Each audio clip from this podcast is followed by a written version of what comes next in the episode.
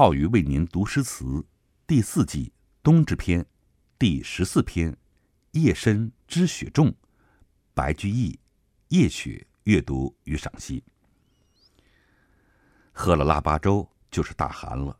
大寒是二十四节气中的最后一个节气，是中国大部分地区一年中最冷的时期，呈现出冰天雪地、天寒地冻的严寒景象。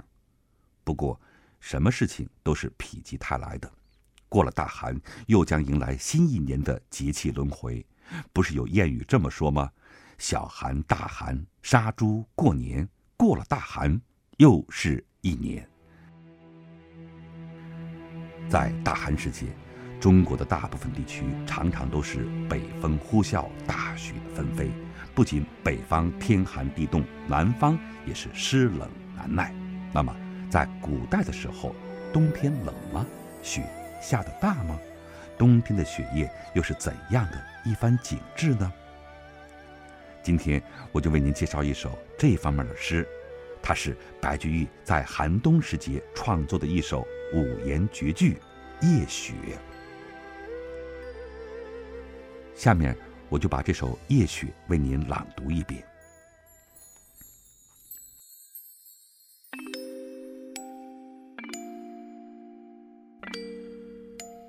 已讶亲枕冷，复见窗户明。夜深知雪重，时闻折竹声。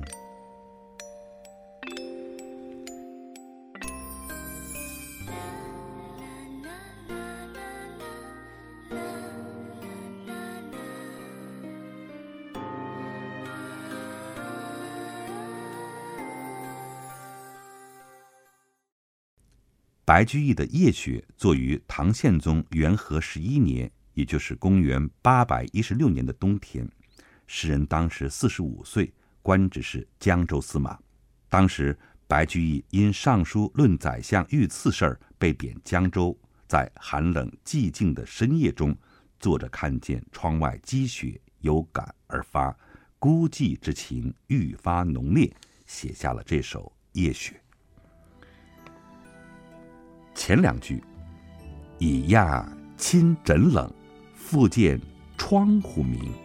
先从人的感觉写起，通过冷，不仅点出了有雪，而且暗示雪很大。因为生活经验证明，初落雪时，空中的寒气全被水汽吸收，已凝成雪花，气温不会马上下降。待到雪大，才会加重空气中的严寒。这里。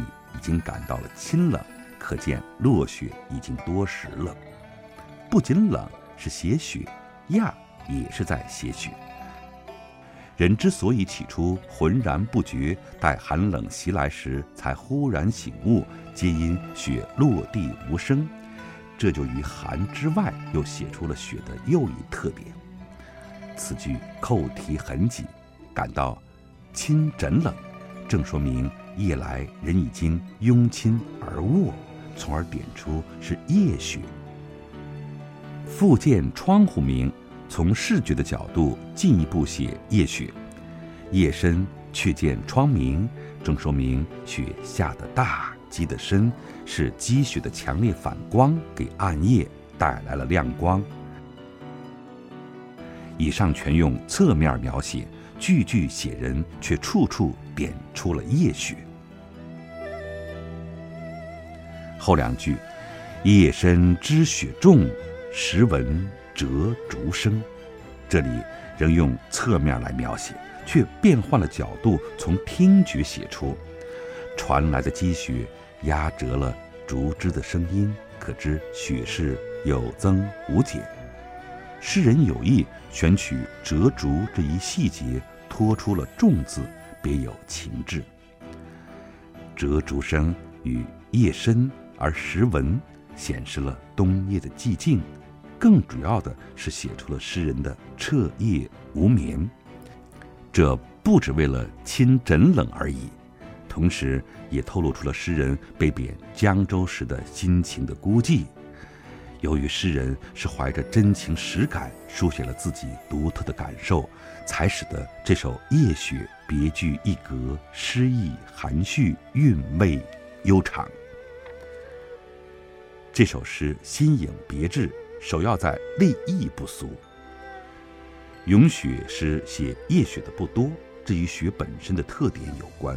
雪无声无嗅。只能从颜色、形状、姿态上见出分别，而在沉沉的夜色里，人的视觉全然失去了作用，雪的形象自然无从捕捉。诗人正是从这一特殊的情况出发，全用侧面来烘托，依次从触觉、视觉、感觉和听觉四个层次来续写，一波数折，从而生动的、传神的写出了一场夜雪来。诗中既没有色彩的刻画，也不做姿态的描摹，初看简直毫不起眼，但细细品味起来，便会发现它凝重古朴、清新淡雅。这首诗朴实自然，诗境平易，充分体现了诗人通俗易懂、明白晓畅的语言特色。